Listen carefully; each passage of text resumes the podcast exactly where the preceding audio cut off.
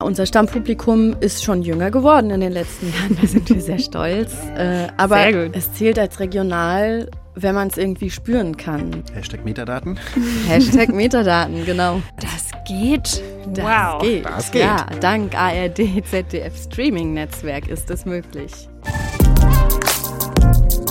Der ARD Podcast Formatentwicklung.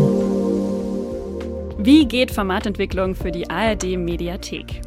Das fragen sich gerade viele Redaktionen in sämtlichen Landesrundfunkanstalten. Und da haben wir uns gedacht, da können wir euch vielleicht helfen.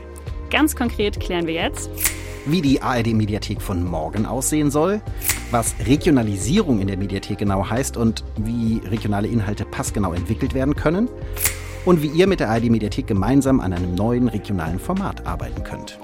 Ihr seid beim ARD Podcast Formatentwicklung. Herzlich willkommen. Mein Name ist Christian Schulz. Ich arbeite bei MDR Next. Das ist die Innovationseinheit vom Mitteldeutschen Rundfunk. Und ich bin im Hessischen Rundfunk zu Hause. Mein Name ist Johann Helmer Hein.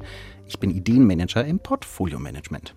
Und mit uns im Studio ist Maxi Droste, Redaktionsleiterin der Kurotierung und stellvertretende Head of Content in der ARD Mediathek. Hi Maxi. Hallo, ihr beiden. Schön, dass du da bist. Jetzt müssen wir dich natürlich als erstes fragen, was du gestern in der Mediathek geschaut hast. Ihr werdet es kaum glauben, aber einen ZDF-Inhalt. Ich habe der Schwarm fast fertig geschaut. Und äh, davor habe ich die äh, Doku über AfD-Aussteiger bei uns gesehen. Ganz ARD-originärer Content. Aber das heißt, du hast ZDF-Inhalt in der ARD-Mediathek geguckt? Korrekt. Boah, wir sind eins. Das geht. Das wow. geht. Das geht. Ja, dank ARD, ZDF Streaming Netzwerk ist es möglich. Das, ist ja, das ist Kannst auch beim cool. ZDF den Tatort gucken. Geht auch. Ja, Verrückt, so ist es. Der Wahnsinn in Dosen. Genau, bevor wir ganz konkret mal in die Formatentwicklung gucken und wie ich jetzt besser Formate für die ARD-Mediathek entwickeln kann, würde ich gerne mal auf die Basics schauen. Also welche Zielgruppen nehmt ihr denn gerade in den Fokus? Wir nehmen Zielgruppen in den Fokus, die wir mit dem Linearen nicht mehr so gut bedienen. Also vornehmlich Menschen zwischen 19 und 49 Jahren, weil die älteren Zielgruppen, die sind im Linearen noch gut zu Hause, wenngleich man auch wissen muss, dass sich auch da die Mediennutzung Richtung Bewegtbild im Internet verändert und auch dahin entwickelt. Ähm, davor haben wir den Kika und haben Funk. Und deshalb haben wir gesagt, okay, diese Lücke der 19- bis 49-Jährigen, die müssen wir schließen. Für die müssen wir Content kreieren, der sie interessiert und uns letztlich auch eine Legitimationsbasis für diese Generationen schafft und für diese Zielgruppen und Altersklassen. Genau, das ist ja unglaublich heterogen. Also von 19 bis 49, da ist ja von Studentin, Azubi äh, bis ähm, Mama, Papa, alles dabei. Korrekt, ja. Ähm, das sind ungefähr 30 Millionen Deutsche. Wir haben uns da aber äh, gewisse Eroberungs- und Wachstumszielgruppen rausgesucht. Die haben wir zusammen mit dem Sinus-Institut ähm, entwickelt, unsere Medienforschung. Und ähm, das sind Zielgruppen, bei denen wir uns besonders viel Potenzial erhoffen, weil wir sie schon haben und noch besser bedienen wollen. Also da kann noch mehr kommen. Und äh, die anderen, ja, die sind fürs öffentlich-rechtliche irgendwie aufgeschlossen. Die müssen wir aber noch erobern. Die haben bisher nicht viel Kontakt mit uns. Konkret sprechen wir hier über die statusorientierten Frauen, über junge bürgerliche Männer, über die Hedonistinnen, über progressive und auch ähm, eher eine verunsichertere Bevölkerungsschicht. Und ja, das sind jetzt mal so diese Gruppierungen, die wir da ins Auge gefasst haben. Wenn wir da jetzt komplett tief einsteigen wollen würden, dann könnten wir, glaube ich, einen ganz eigenen Podcast füllen. Insofern würde ich es erstmal dabei belassen. Ja, ich glaube auch, damit könnten wir jetzt locker zwei Stunden füllen und in diese Zielgruppen eintauchen. Wir verlinken euch das einfach in den Shownotes, dann könnt ihr noch mal ein bisschen nachlesen, wer da alles dazu gehört und was diese Eroberungszielgruppen ausmacht und wie sie so ihren Tag verbringen. Ein Sprung in die Sinusmilieus. Was aber tatsächlich ganz spannend sein kann. Absolut, ja. Mal zu wissen, für wen wir das eigentlich hier so machen. Zielgruppenzentriertes Entwickeln, immer hilfreich. Ja, ich, hör, ich hörte davon. Was ganz Neues. Äh, genau, womit ich mich ja auch noch beschäftigen muss, sind nicht nur die Zielgruppe, sondern auch äh, verschiedene Genres, die in der Mediathek schon unterschiedlich stark vertreten sind. Äh, wo sind da denn noch die Lücken und welche Genres sind vielleicht bei genau diesen Zielgruppen besonders gefragt? Im Bereich äh, Reality können wir auf jeden Fall noch nachlegen. Reality Show auch. Äh, ich denke, da haben wir sicherlich noch ähm, Aufholpotenzial, die Welt erklären und äh, in Zusammenhang bringen. Da sind wir sehr, sehr gut drin. Aber ähm, unterhalten, das ist so ein Ding. Da sind gerade diese E- und W-Zielgruppen, wie wir sie abgekürzt nennen, ähm, natürlich auch also heiß die drauf. Eroberungs- und Wachstumszielgruppen. Genau, ja. Die wollen äh, nicht nur informiert werden, sondern die wollen auch unterhalten werden. Und ähm, die Fiktion spielt bei uns natürlich eine ganz große Rolle. Aktuell haben wir auch Fiktionen aus den Regionen in den Fokus gestellt bei uns auf der Startseite. Das sind tolle fiktionale Inhalte, die ganz tief bei uns in unseren Regionen ähm, verwurzelt und verankert sind, aber auch im Showbereich ähm, oder im Docutainment-Bereich. Ähm, ja, da können wir, können wir einiges machen und nachlegen. Du hast gerade schon das Regionale angesprochen. Das ist ja in der ARD einfach unser größter Trumpf, so gut wie wir vernetzt sind und aufgestellt sind. Ähm, welche Ziele können wir denn damit noch besser verfolgen? Ja, wir als ARD haben ja ein tolles Netzwerk in ganz Deutschland. Ähm, wir haben KollegInnen, die tief, tief, tief in den Regionen verankert sind und dort ganz, ganz tolle Geschichten und ProtagonistInnen ausgraben. Und das unterscheidet uns ja auch von anderen Anbietern. Sowas unterscheidet uns auch von Netflix oder von, von Amazon. Ähm, und diese Geschichten zu heben, das ist ein Pfund und das ist letztlich auch unser Alleinstellungsmerkmal, neben einem tollen weltweiten KorrespondentInnen-Netzwerk, das wir natürlich auch haben.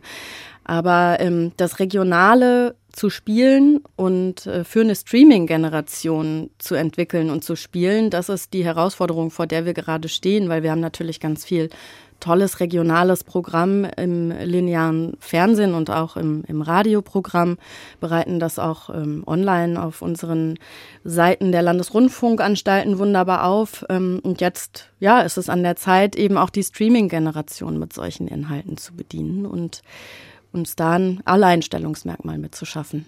Ja, klingt, klingt erstmal wie ein ganz schön großer Spagat, so äh, ja. in, in meinem Kopf gerade, weil regional, klar, das ist halt, das, das ist der Trumpf und das eine und das, was wir irgendwie alle ähm, gut können und machen und gleichzeitig damit auf einer nationalen Plattform erfolgreich zu sein, äh, stelle ich mir gar nicht so einfach vor.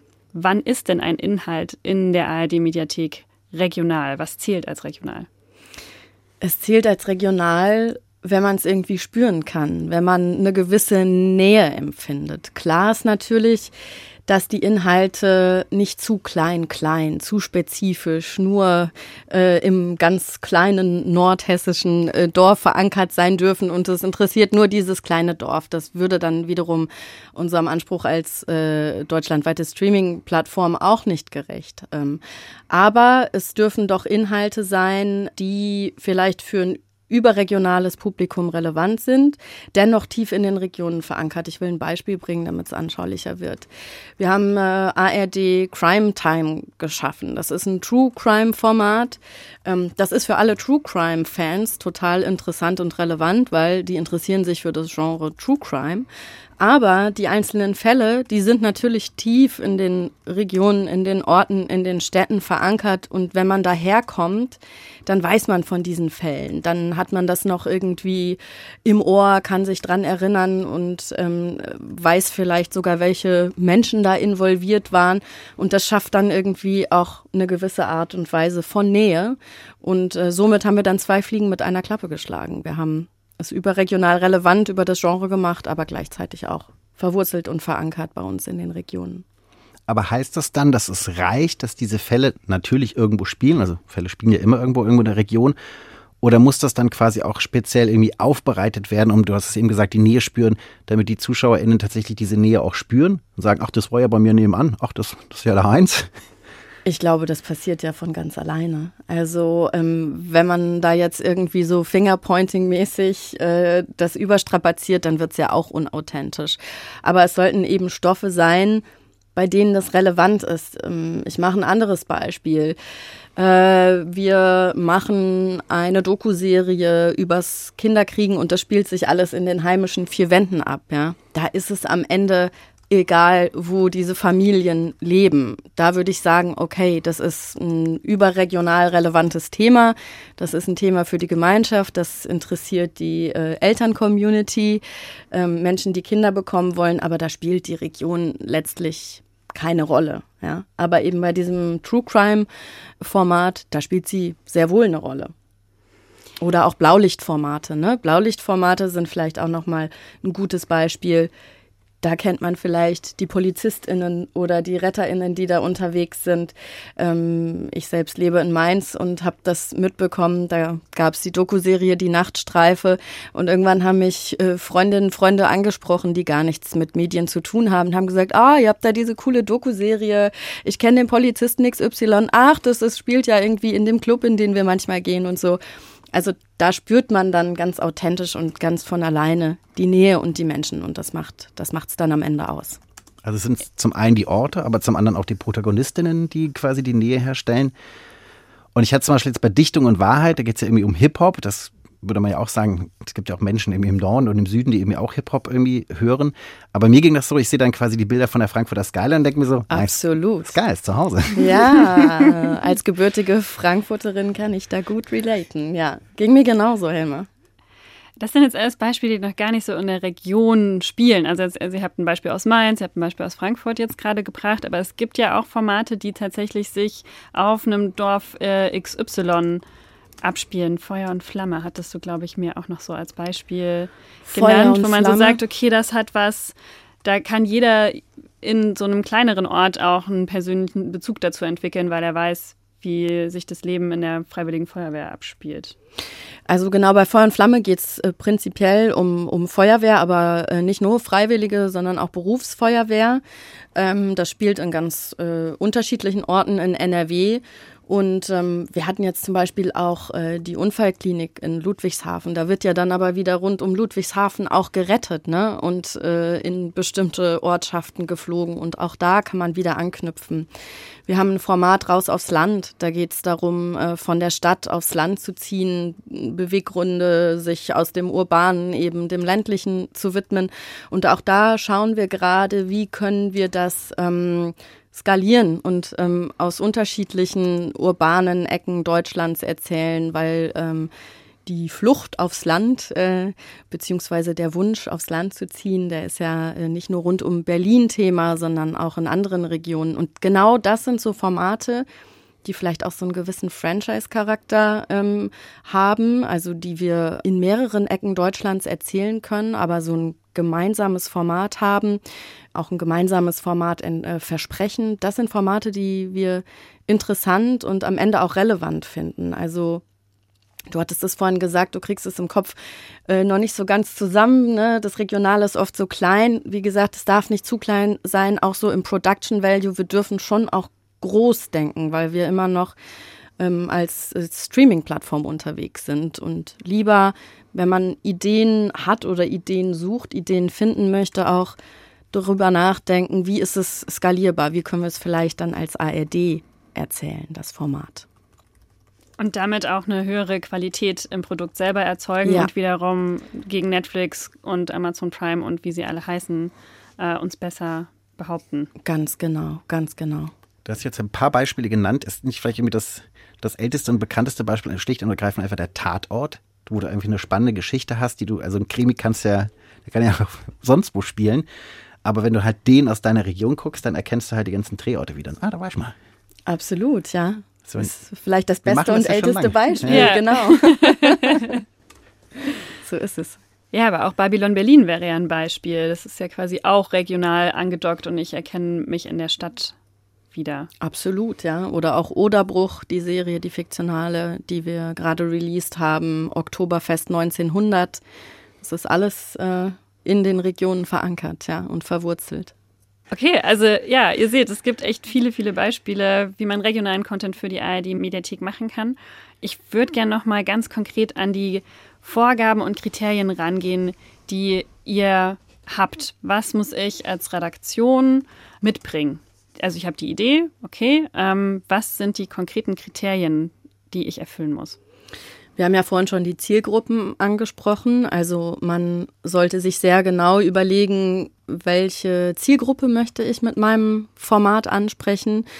Und diese Zielgruppen sind ja manchmal noch recht groß gefasst. Und ähm, da arbeiten wir auch gerade, um die Inhalte dann gut distribuieren zu können, mit dem Gedanken von Communities of Interest. Also welche Communities, welches Thema bringe ich mit innerhalb dieser Zielgruppe, dass die hinterm Ofen hervorlockt. Weil ähm, wir müssen ja auch so ehrlich sein dass wir noch Hausaufgaben zu machen haben, diese junge Nutzerschaft auf unsere Plattform zu bringen und sie dort auch zu halten. Das heißt, wir brauchen auch die Drittplattformen, um letztlich die tollen Inhalte, die wir dann konzipieren, ob jetzt regional oder überregional, um die überhaupt an die Menschen zu bringen. Das heißt, neben dem Gedanken, welche Zielgruppe spreche ich an? Welche Community of Interest äh, steht im Fokus meines Formates? Ist das Distributionskonzept auch total wichtig.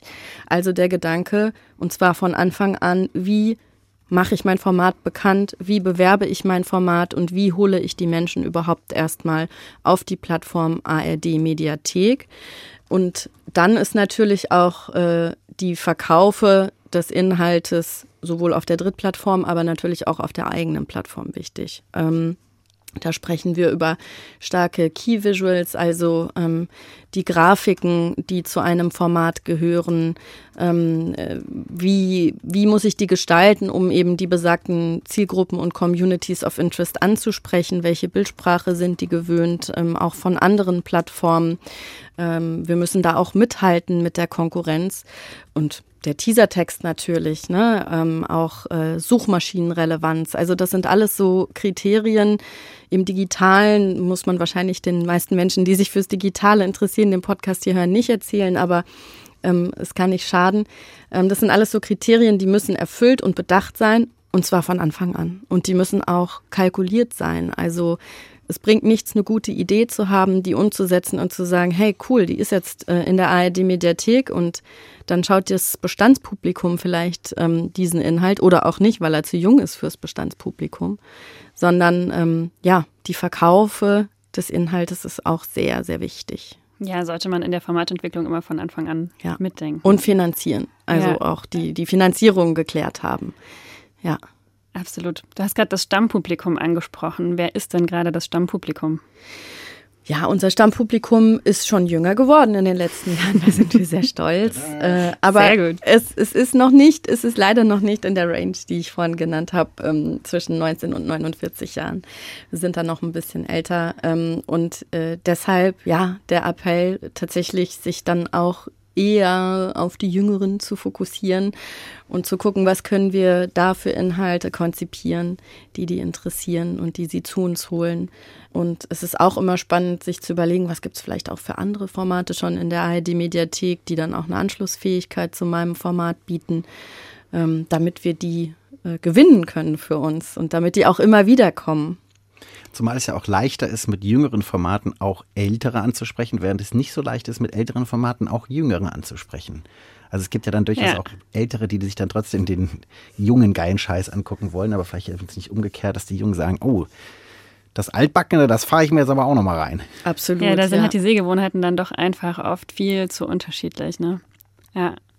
Hast du dafür auch ein gutes Beispiel, wo du sagst, da bei dem Format hat es richtig gut funktioniert, eine jüngere Zielgruppe in die ARD-Mediathek zu holen und sie vielleicht auch da zu halten.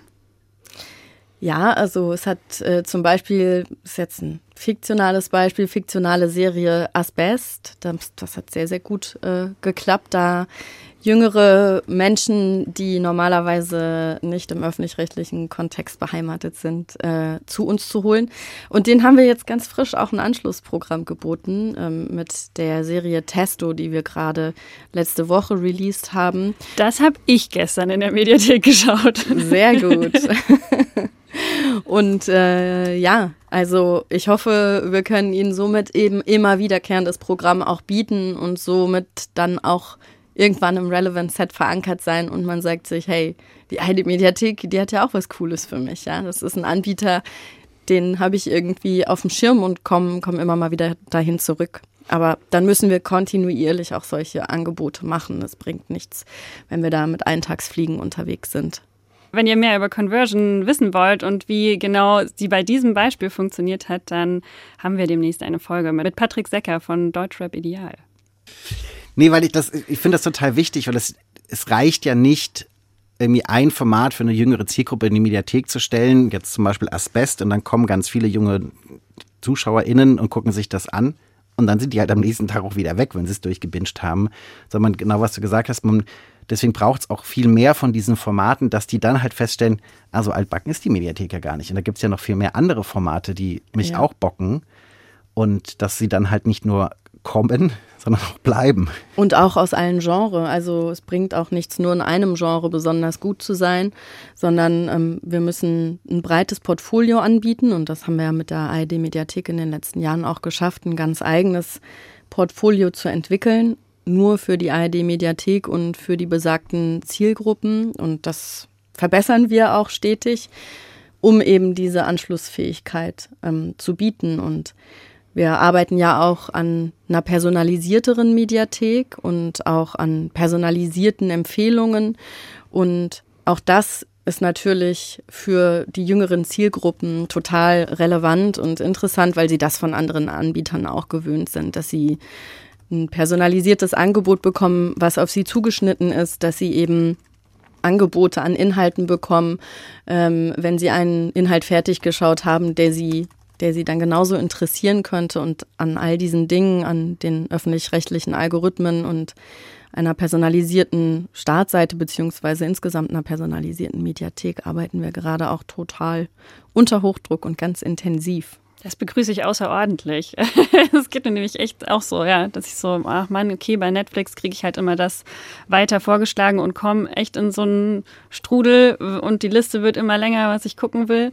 Ähm, und in der Mediathek funktioniert das manchmal noch nicht ganz so. Ja, äh, es ist ein bisschen, so es ist ein bisschen Fluch und Segen. Ne? Wir haben ja durch äh, unsere tollen äh, zahlreichen Landesrundfunkanstalten ganz, ganz viele Inhalte, ganz äh, viele Assets, um die 240.000 pro wow. Tag. Um die 240.000 Inhalte, das ist halt eine Menge an Inhalten und die zu bändigen und auch in eine gute Personalisierung zu bringen, ja, das ist eine Aufgabe. Aber der stellen wir uns. Hashtag Metadaten. Hashtag Metadaten, genau. Ja, und auch so, also Landesrundfunkanstalten übergreifende Workflows, so, da müssen ja auch einfach alle mitziehen. Ja, habt ihr keine leichte Aufgabe. Ähm, wenn ich jetzt als Redaktion, also mir jucken die Finger, okay, ähm, ich will jetzt passgenau entwickeln für euch, habe jetzt Distributionsstrategie, ich habe die Idee und jetzt habe ich noch Sorge, dass vielleicht jemand anders auch schon so eine Idee hat vielleicht ist das auch gar keine Sorge, es könnte ja auch was total Positives sein, weil dann können wir direkt kooperieren und zusammenarbeiten. Ähm, wie gehe ich denn konkret vor, wenn ich eine Idee habe ähm, und bringe die zu euch? Wie bringe ich sie eigentlich zu euch und wie kann ich sicherstellen, dass niemand anders die Idee schon hatte? Wir haben aktuell eine ähm, AG, eine Arbeitsgemeinschaft, regionale Entwicklung. Und ähm, die kann man im Zweifel anschreiben und sagen, hey, ich habe hier eine Idee, wäre das nicht was für euch? Aber alle interessierten und äh, kreativen Köpfe können sich natürlich auch immer an ihre Portfolio- und Channel-Managements in den Landesrundfunkanstalten wenden, weil ähm, die PlanerInnen und auch die Channel-ManagerInnen in den Landesrundfunkanstalten, die sind ganz eng im Austausch mit uns und in der Planung mit uns. Und ähm, selbst wenn die nicht sofort eine Antwort haben, können die aber auch in Kontakt mit uns treten, ähm, kennen die richtigen AnsprechpartnerInnen und ähm, können das dann in die Wege leiten. Also entweder direkt über diese AG und gerne aber das Channel Management und vielleicht auch das Portfolio Management direkt mit einbeziehen oder ähm, im eigenen Haus dann eben an die entsprechenden Adressen wenden. Und dann ist es nämlich genau auch Ziel dieser AG, ähm, das Ganze zu bündeln und zu schauen, ähm, was haben wir schon, was brauchen wir noch, ähm, wo können wir uns vielleicht zusammentun und äh, die Allianz der Willigen schmieden, ein größeres Produktionsvolumen somit zustande bringen, weil eben ähm, alle in einen Topf finanzieren. Genau das ist es, äh, das ist die Aufgabe dieser AG und ja, ich hoffe, da kommen dann auch ein paar gute Formate demnächst äh, an den Start, beziehungsweise ich hoffe das nicht nur, ich bin mir eigentlich ganz sicher. ich glaube, dann ähm, kann man jetzt im Grunde genommen loslegen. Ihr habt jetzt alle Informationen, die ihr braucht, um ein Format, ein regionales, gutes Format für die ARD-Mediathek zu entwickeln. Viel Spaß dabei. Und Helmer hat, wie immer, viel, viel Spaß dabei. richtig gut aufgepasst und ein bisschen was gelernt. Helmer, was haben wir denn gelernt? Naja, wir wollten uns angucken, wie die ARD-Mediathek von morgen aussehen soll. Um wen geht's da? Wer ist da im Fokus? Das sind äh, Zielgruppen, die wir halt linear nicht mehr, nicht oder nicht mehr erreichen. Äh, Alterskohorte 19 bis 49. Davor haben wir ja noch Kika und Funk, die kümmern sich um die noch jüngeren. Also halt diejenigen, die im Linearen einfach nicht mehr zu Hause sind. Dann gibt's diese beiden großen Gruppen mit den tollen Namen, die Eroberungszielgruppen und die Wachstumszielgruppen. Das sind Sinusmilieus. Da kann man tatsächlich, wenn man Lust hat, mal reinspringen in die Sinusmilieus und viel über diese Zielgruppen lernen. Ähm, und beim Thema Genre, Reality-Formate hast du zum Beispiel genannt, oder Reality-Show zum Beispiel, ähm, was es durchaus noch mir noch brauchen könnte. Und, und dann zum anderen Thema direkt rüberzukommen, natürlich das Regionale, weil wer ist im Regional verankert, wenn nicht die ARD? Das sind wir. Und das ist natürlich auch dann irgendwie unser Alleinstellungsmerkmal auch im Vergleich zu anderen Streaming-Anbietern wie Netflix und Amazon und äh, Konsorten. Und damit sind wir bei der Regionalisierung. Es geht in erster Linie um, um Nähe spüren. Da haben wir drüber gesprochen. Das geht natürlich über Orte, es geht aber auch über irgendwie ProtagonistInnen. Ähm, und darf natürlich auch nicht zu kleinteilig werden. Also es spielt zwar in der Region, aber hat eine überregionale Bedeutung oder erzeugt ein überregionales Interesse. Du hast äh, True Crime als Beispiel genannt und damit kann man es, glaube ich, total gut festmachen. Natürlich spielen diese Fälle in, in irgendwelchen Orten und die erkennt man im Zweifel wieder. Aber das Interesse an diesen Fällen ist natürlich überregional. Oder das älteste Beispiel Tatort, hatten wir auch kurz drüber gesprochen. Genau, aber nicht zu kleinteilig, ich hatte es eben schon gesagt, sondern lieber irgendwie groß denken damit es auch äh, so für die Streaming-NutzerInnen auch passend ist, so was den Look and Feel angeht. Und dann wollten wir darüber sprechen, welche Vorgaben gibt es denn jetzt eigentlich äh, für die Mediathek und wie geht man das denn an, wenn man regionale Formate entwickeln will. Ähm, die Zielgruppen natürlich genau bestimmen und vielleicht sogar noch eins runtergehen und es runterbrechen auf so eine Community of Interest, um zu gucken, was hat diese Community für Bedürfnisse, die wir dann irgendwie befriedigen können. Und man kann es, glaube ich, nicht oft genug sagen, Distribution von Anfang an mitdenken. Ähm, und da geht es zum einen um halt die Conversion von Drittplattformen, aber natürlich auch um die Darstellung in der Mediathek selbst, also die, die Assets, die Vorschaubilder, dass das deswegen auch von Anfang an mitdenken, dass wenn man sich zum Beispiel über Design und Logos und solche Sachen Gedanken macht, das von Anfang an halt mitdenkt. Ähm, und da war jetzt ein Beispiel zum Beispiel Asbest als fiktionale Serie, was irgendwie auch junge NutzerInnen in die Mediathek gelockt hat. Und dann immer ganz wichtig, dass die halt auch sehen, es gibt noch mehr für mich, was mich interessieren könnte, auch in unterschiedlichen Genres, jetzt im gleichen Genre, was Fiktion angeht, mit Testo, heißt das so, genau, mit Testo, damit sie nicht nur kommen, sondern auch bleiben. Und am besten ist es wahrscheinlich, wenn ihr auf eure Portfolio- und Channel-ManagerInnen bei euch in den Häusern äh, zugeht und die ansprecht. Die können dann auch den Kontakt herstellen zur AG Regionale Formatentwicklung und dann genau dort den Abgleich zu machen. Was gibt's schon? Wo können wir gemeinsame Sache machen?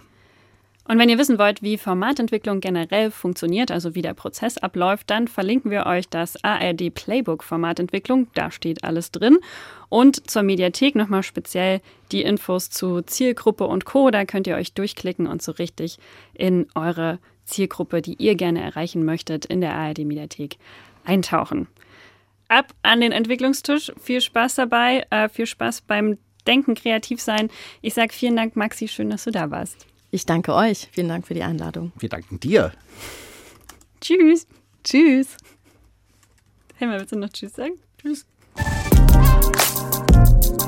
Der ARD Podcast Formatentwicklung.